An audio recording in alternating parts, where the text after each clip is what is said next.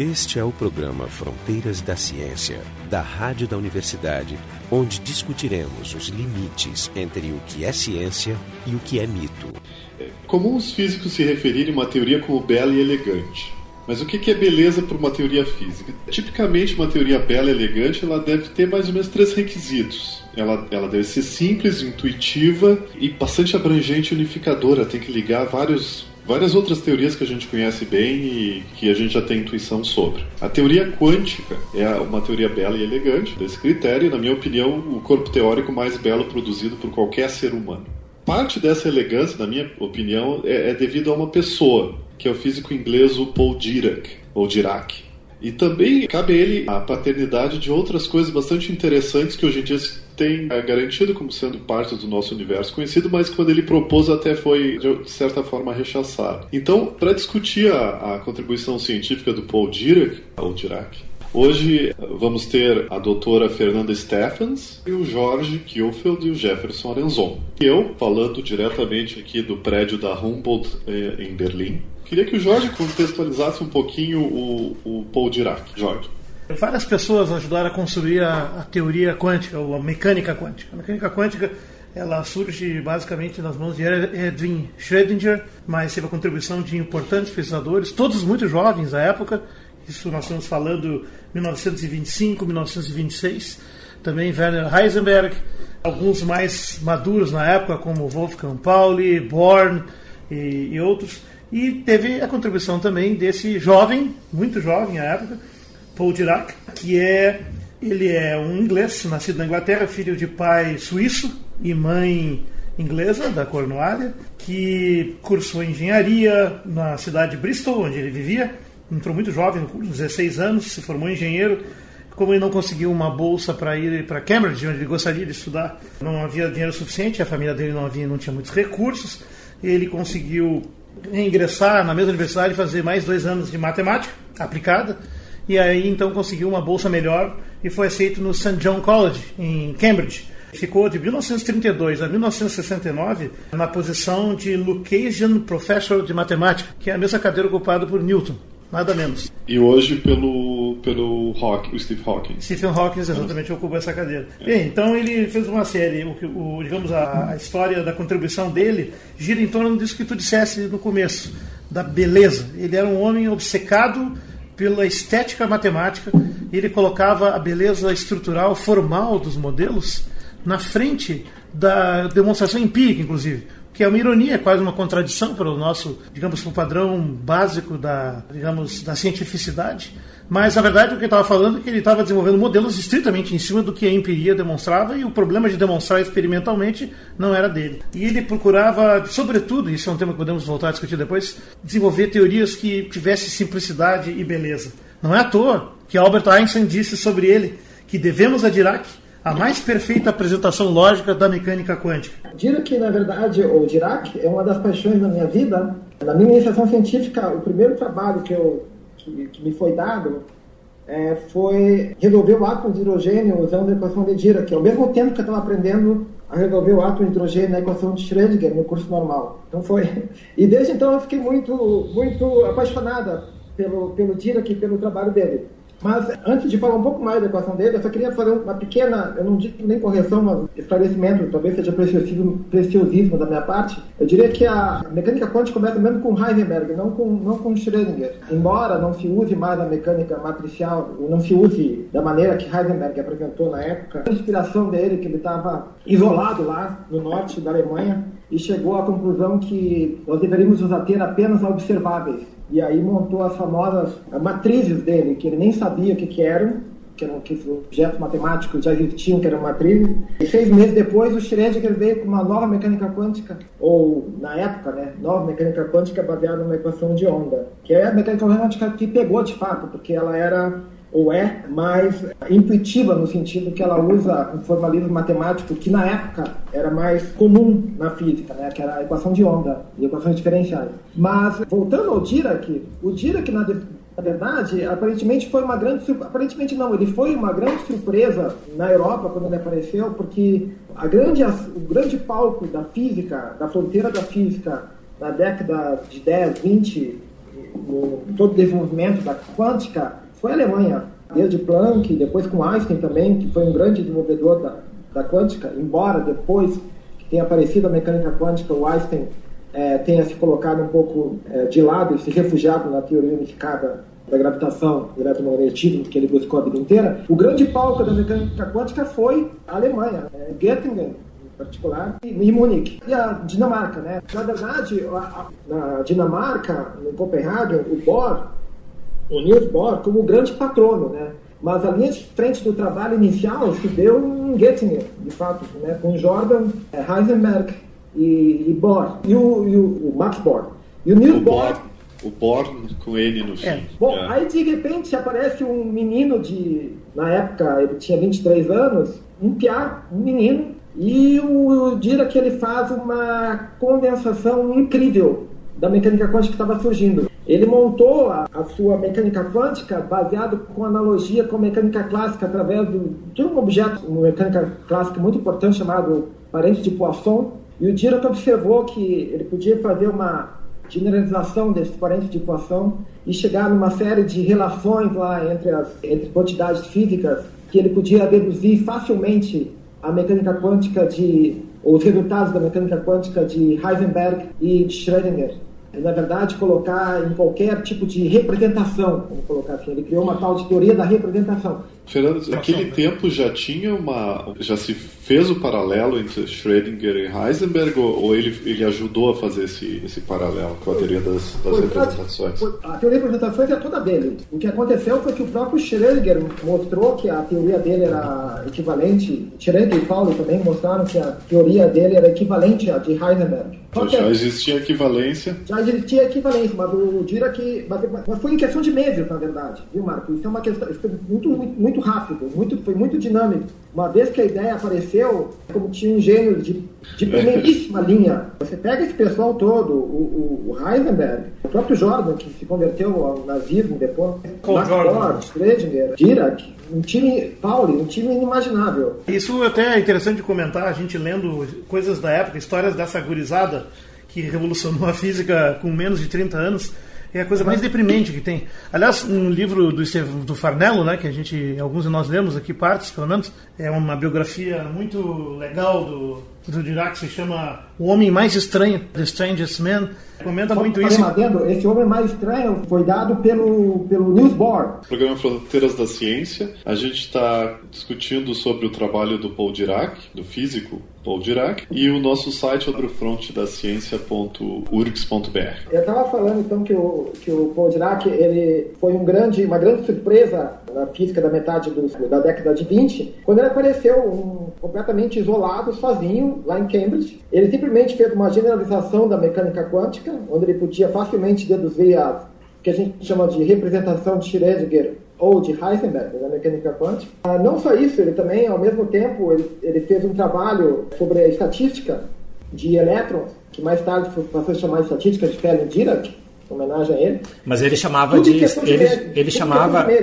O, Dirac ele chamava essa estatística como estatística de Fermi. E a estatística de Bose-Einstein por uma questão de simetria ele dizia então ele chamava só de estatística de Einstein já que tinha que ter um nome só. esse, esse é o Dirac tem até um caso que, que ele dando uma aula e escrevendo uma série de deduções e ele escreveu lá tal, e um aluno interrompeu o professor não entendi a equação número 2 e o Dirac simplesmente ignorou e continuou escrevendo continuou escrevendo. O outro esperou um pouco nada, e disse de novo, eu não entendi a equação número 2. E o Dirac continuou ignorando, continuou escrevendo, até que uma outra pessoa se assim, indignou e disse, professor, ele fez uma pergunta. E aí o Dirac, é mesmo, pensei que ele tinha feito uma afirmação.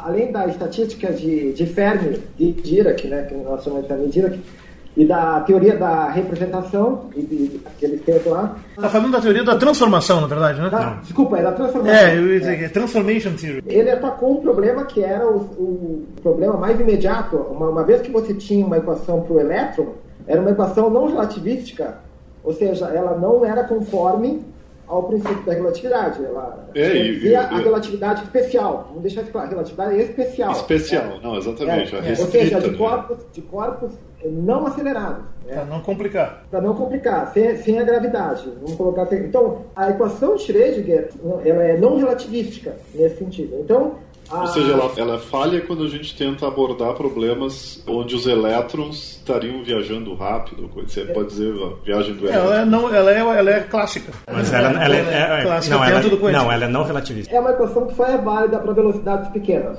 Fernanda, talvez tu, tu podia resumir o, o, o que, que é a equação de Schrödinger? Qual é o tipo de informação que ela nos dá sobre o elétron? Então tá, a equação de Schrödinger é uma equação, é uma equação da onda, basicamente.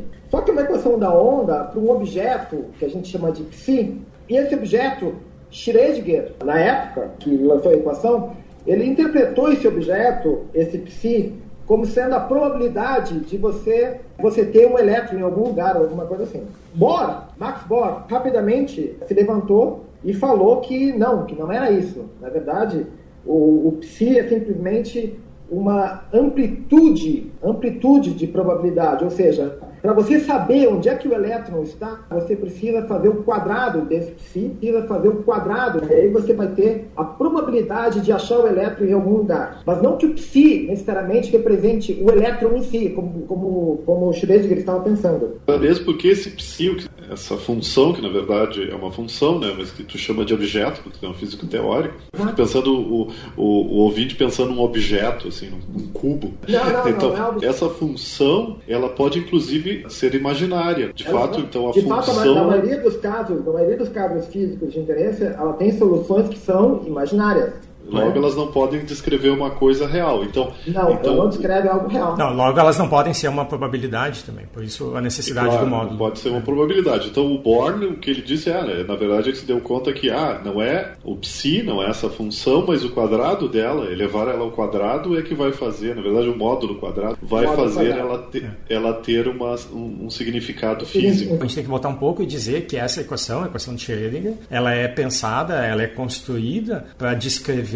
o elétron. O elétron, em determinadas circunstâncias que estão condições que envolvem esse elétron, por exemplo, estar tá acoplado a um, a um núcleo. Então essas informações são colocadas na equação de Schrödinger. Por exemplo, tipicamente, se eu quero saber qual é o comportamento de um elétron, de um elétron. átomo, então exemplo, o, eu teria que resolver a equação de Schrödinger para o elétron. Mas o bizarro aqui é que a, a como a Fernanda falou no início, a equação de Schrödinger, se, ela tem a estrutura, para quem estuda física, de uma equação de onda. Então, o elétron está sendo tratado como uma onda. Por isso que é o psi, que a Fernanda falou que é a solução, que é a variável que está sendo obtida quando a gente resolve, é chamada de função de onda do elétron. Mas não é que o elétron, não é que você esteja resolvendo uma equação e achando a função que dá a posição do elétron, por exemplo. Se não dá isso, tem que ficar bem claro. É, ele dá a probabilidade de achar ele em alguma posição. Mas essa é a base. Ele dá, ele dá, não, ele dá amplitude de probabilidade. Isso, a amplitude que depois a gente. Tem que levar o quadrado, módulo ao quadrado, é. e ali você é. vai te dar uma distribuição de probabilidade. Na verdade, Isso. se você vai pegar a escola de Copenhague, eles nem gostam muito de falar,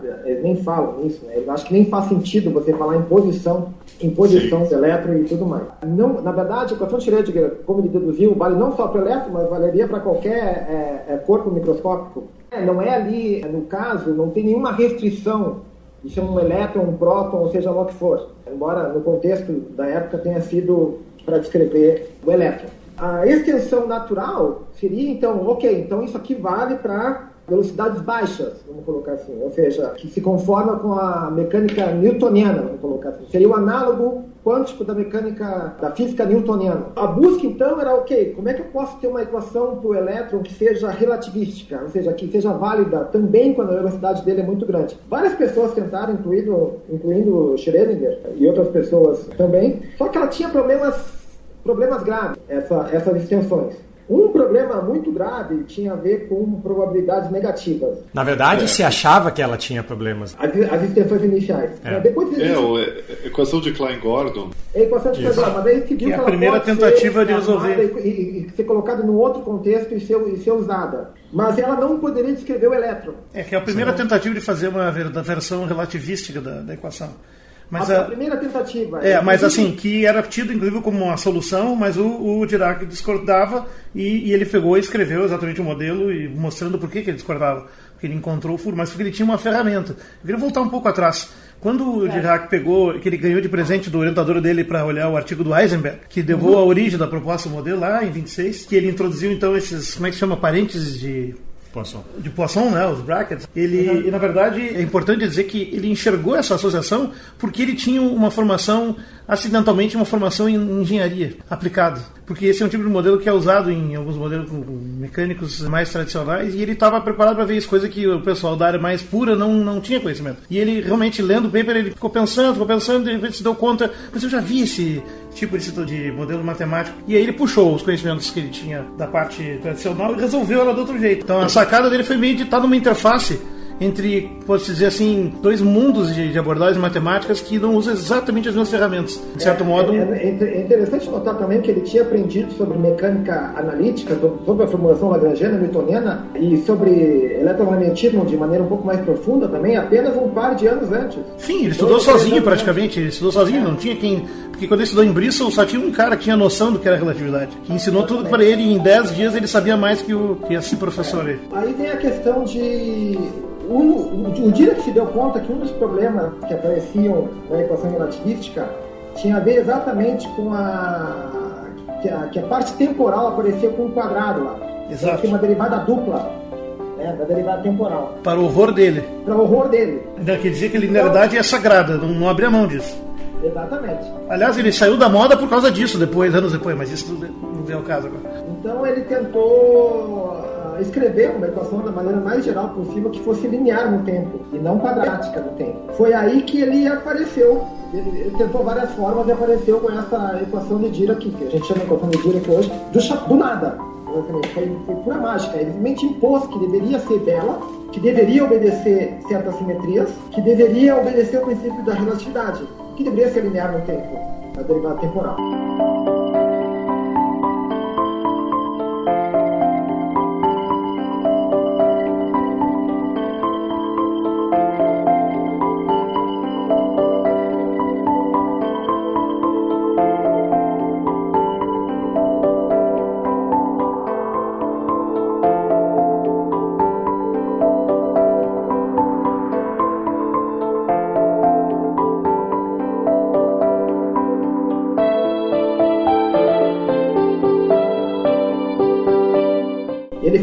Restrições, tentou várias formas e de repente ele encontra uma equação que tem uma solução que preenche todos os requisitos que ele quer e como bônus ainda te dá que a solução, o elétron, o elétron que, que obedece à equação, ele é necessariamente uma partícula com spin. O spin tinha sido descoberto um par de anos antes três anos antes, na verdade, acho que em 1925, a equação dele é de 1928. E o spin é basicamente, bom, é difícil de, de, explicar, na verdade, porque o spin não é uma propriedade que você possa dizer que é uma rotação, que nem a palavra sugere, porque não é uma partícula rotando em torno de si mesma. É simplesmente o momento angular que a partícula tem, mas é um momento angular intrínseco.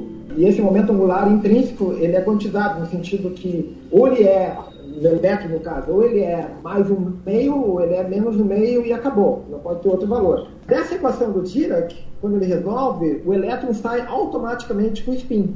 Mas é uma equação muito estranha, na verdade, porque é uma equação que ninguém estava acostumado, é uma equação matricial. O psi não é mais psi. Agora, o psi é uma quantidade que é uma coluna que tem quatro, tem quatro valores. E aí aconteceu dessa equação ser ter naturalmente, veja bem, a solução que ele acha do nada, porque ele não deduz a equação de nenhum lugar, ele simplesmente impõe que deve ter. Isso, na verdade, é o começo de um grande caminho da física, desde os anos 20 para cá, que é a imposição de simetrias, que a sua equação deve obedecer certas simetrias presentes na natureza. Para ser é, bela, é, Aí entra a questão da elegância, né? Da elegância. Ele olha, tem uma certa simetria na natureza, hoje se usa muito, né? Toda a física atual, todo modelo padrão ele é baseado num princípio fundamental, que é a simetria de calibre, que a gente chama, não é o caso, vamos discutir agora, mas é uma simetria que deve ser obedecida e tudo vem daí dessa simetria que deve ser obedecida. Então, o Dirac impôs essas, essas restrições né, de beleza e simetria e sai naturalmente dessa equação que ele tirou do chapéu. E essa equação descreve uma partícula que tem spin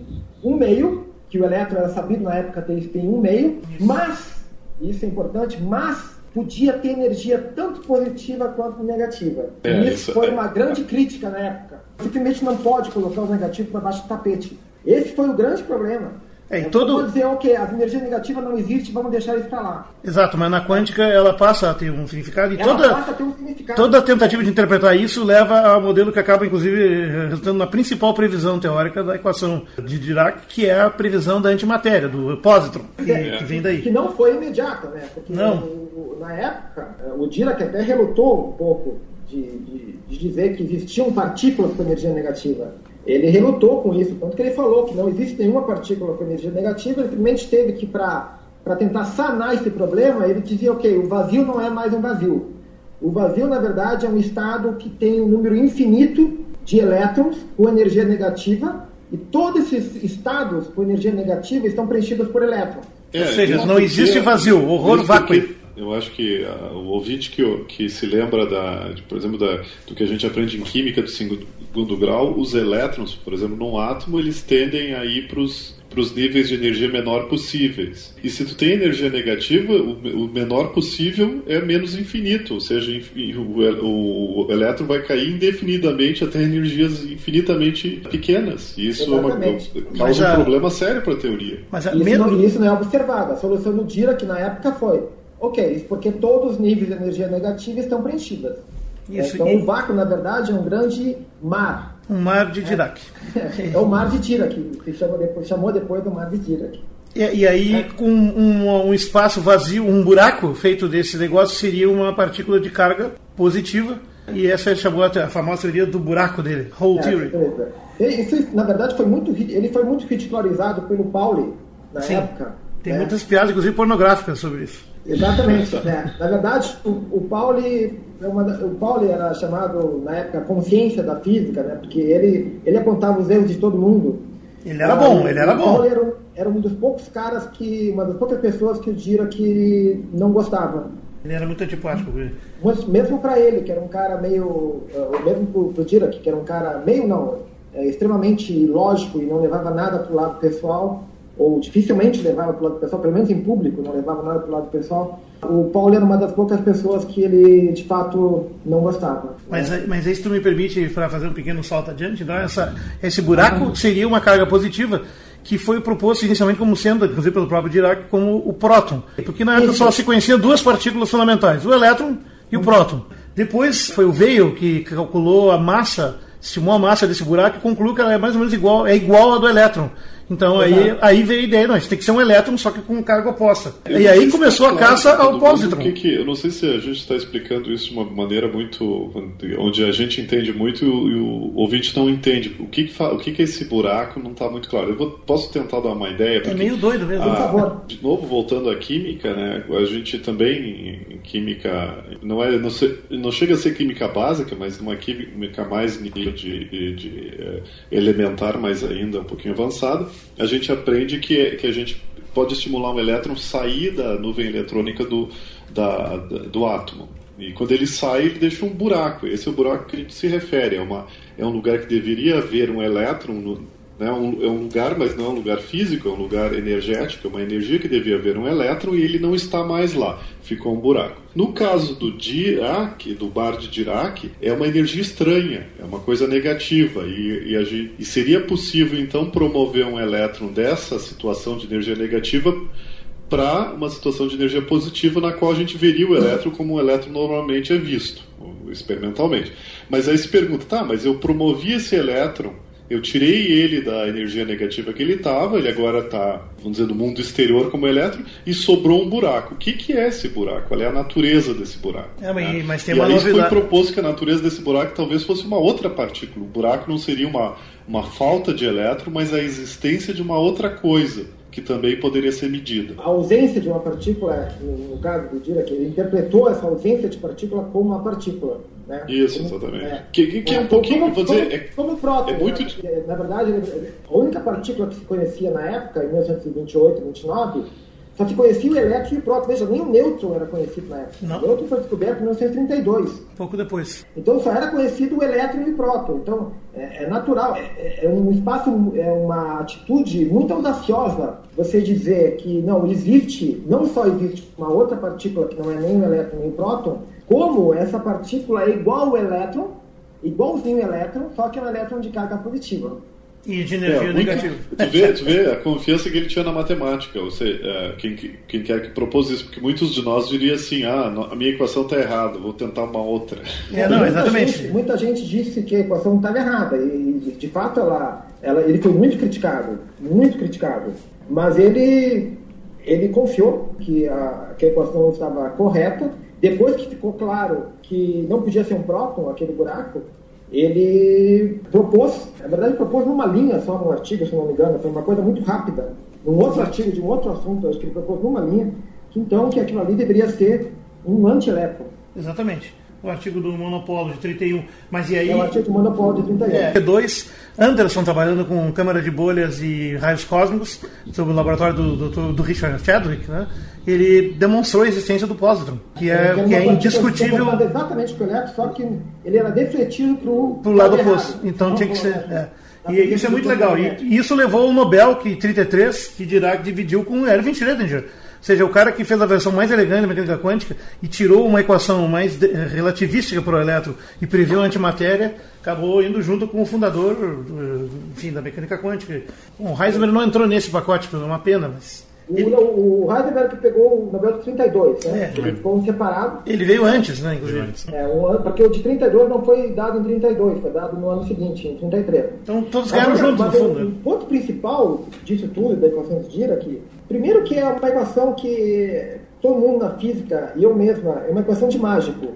Sabe? Ele, tirou, ele tirou do nada essa equação. Não é, não é que nem foi Schrödinger é, e teve uma analogia lá com, com, a, com, a, com ondas clássicas e tudo mais. Ele tirou do chapéu. É uma equação do nada, é uma equação completamente diferente do que se tinha na, na época. É uma equação com quatro componentes, uma equação extremamente complicada. Muita gente ficou longe dela porque não entendia direito. Hoje a gente aprende matrizes e tudo mais, e como resolver essas coisas no curso de graduação, mas na época não. Isso não era absolutamente trivial, não era nem, nem mas nem de perto. Não, não, não só na época, né, Fernanda? Porque, para quem não sabe, eu e a Fernanda, nós somos colegas no, no curso de Física. Na nossa época, que não faz tanto tempo assim, não se aprendia na graduação isso. isso aí. É. Eventualmente... É, bom, de fato, é verdade. É. Bom, olha... Mas, de qualquer maneira, era longe de ser trivial. E ele tirou essa equação do nada. Essa equação descreve o elétron com spin, que também era uma propriedade é, que na mecânica quântica de Schrödinger tinha que ser colocado à mão, não saía, e automaticamente te dá antimatéria. É, isso tudo em 1928. Então, é uma, é uma das coisas, do meu ponto de vista, é um dos pontos mais altos da ciência de todos os tempos, de passagem. Não, não há dúvida. Aliás, é. o Wolfgang Paul, é. ele acabou cedendo a, aos fatos, né? concordou e disse, irritado no final, né? com seu refinado instinto para as realidades físicas, Dirac começou sua argumentação sem saber onde é que ia parar mas parou na, no resultado real. O próprio Dirac dizia, depois sobre essa equação dele, né, que ela, essa equação de onda do elétron seria a base de toda a química e de quase toda a física. Tanto que o modelo Standard 1928 é tido então como uma reunião desses três modelos: a equação de Dirac, a equação de, a equação de Maxwell e a equação da gravidade de Einstein. Tu vê, são, são duas previsões absolutamente teóricas que eh, são eh, a do Einstein e a, do Dirac, né? O do Einstein sobre a esquisitice do tempo e do espaço e o, Dirac pela existência da antimatéria, concepções completamente teóricas que fazem previsões poderosíssimas sobre a natureza do universo. E a impressão que dá é que a do Einstein era mais intuitiva, a do Dirac mais matemática, mais buscando uma elegância, uma, vamos dizer, as motivações ligeiramente diferentes, o jeito de pensar ligeiramente diferente, mas com a, gerando o mesmo tipo de poder previsível, de predição, de previsão. Genial isso. É. Arrepiante. Aliás, ele também ganhou em 20, com 25 anos, ele foi guinado à Royal Society, que também foi o mais jovem de toda a história a ser indicado para uma cadeira lá. E convidado para a principal conferência científica da época, em 27, que é Solvay, onde toda essa nata aí que tu mencionou, de Copenhague, né, de, da Alemanha e tal, se reunia e deliberava os rumos da pesquisa em quântica nos próximos meses. E ele ia lá como um igual, mas era um piá. Bom, na época também o Heisenberg, os outros eram piás. Todos eles eram novos, né? É, muito novos. É, na verdade, todos eram muito bons. Os, os velhos eram, na, na, época dessa conferência, eram pessoas como o Niels Bohr, tinha 40 e poucos anos, velho, né? O Max Planck era o mais velho, né? o Planck era o avô. Sim, já era mais velho. É, o avô. Estava na casa dos 50. O Einstein também já era um pouco mais velho. Aliás, sobre o Einstein e, e Paul Dirac, né? Muita gente fala que o Einstein nunca realmente leu Kant, que foi tal, não, mas o, aparentemente o, o Einstein consultava muito o livro do Dirac. Que é, é. Outro caso que me, merece ser mencionado, né? É, um livro único na história. Quando, quando tinha alguma dúvida, ele dizia, onde está o meu Dirac? E esse livro é interessante, ele escreveu em 1930 sob encomenda, ele levou uns três anos para fazer. Ele é um livro sem referência nenhuma, simplesmente não cita ninguém. E não é porque ele foi desonesto, é porque para o enfoque que ele deu, ele praticamente não precisava citar ninguém. Ele praticamente inventou a maior parte das formulações. É um clássico, e, e é ele está na terceira edição e é usado até hoje. E dizem que a única vez que o Dirac chorou foi quando Einstein morreu. A carreira dele começou quando ele ficou sabendo, da, conhecendo a relatividade, que ele considerou a coisa mais bela da ciência até então. Foi o que abriu os olhos dele, né? era um guri de 17 anos. Então, no programa de hoje a gente discutiu parte da, da contribuição científica desse, desse gigante da física, que é o Paul Dirac. Agradecer a, a doutora Fernanda Stephens, que está falando diretamente de, de São Paulo o grupo do Fronteiras da Ciência, como sempre, o Jorge Kielfeld, o Jefferson Lorenzon em Porto Alegre e o Marco de Arte aqui em Berlim. O programa Fronteiras da Ciência é um projeto do Instituto de Física da URGS, técnica de Gilson de Césaro e direção técnica de Francisco Guazelli.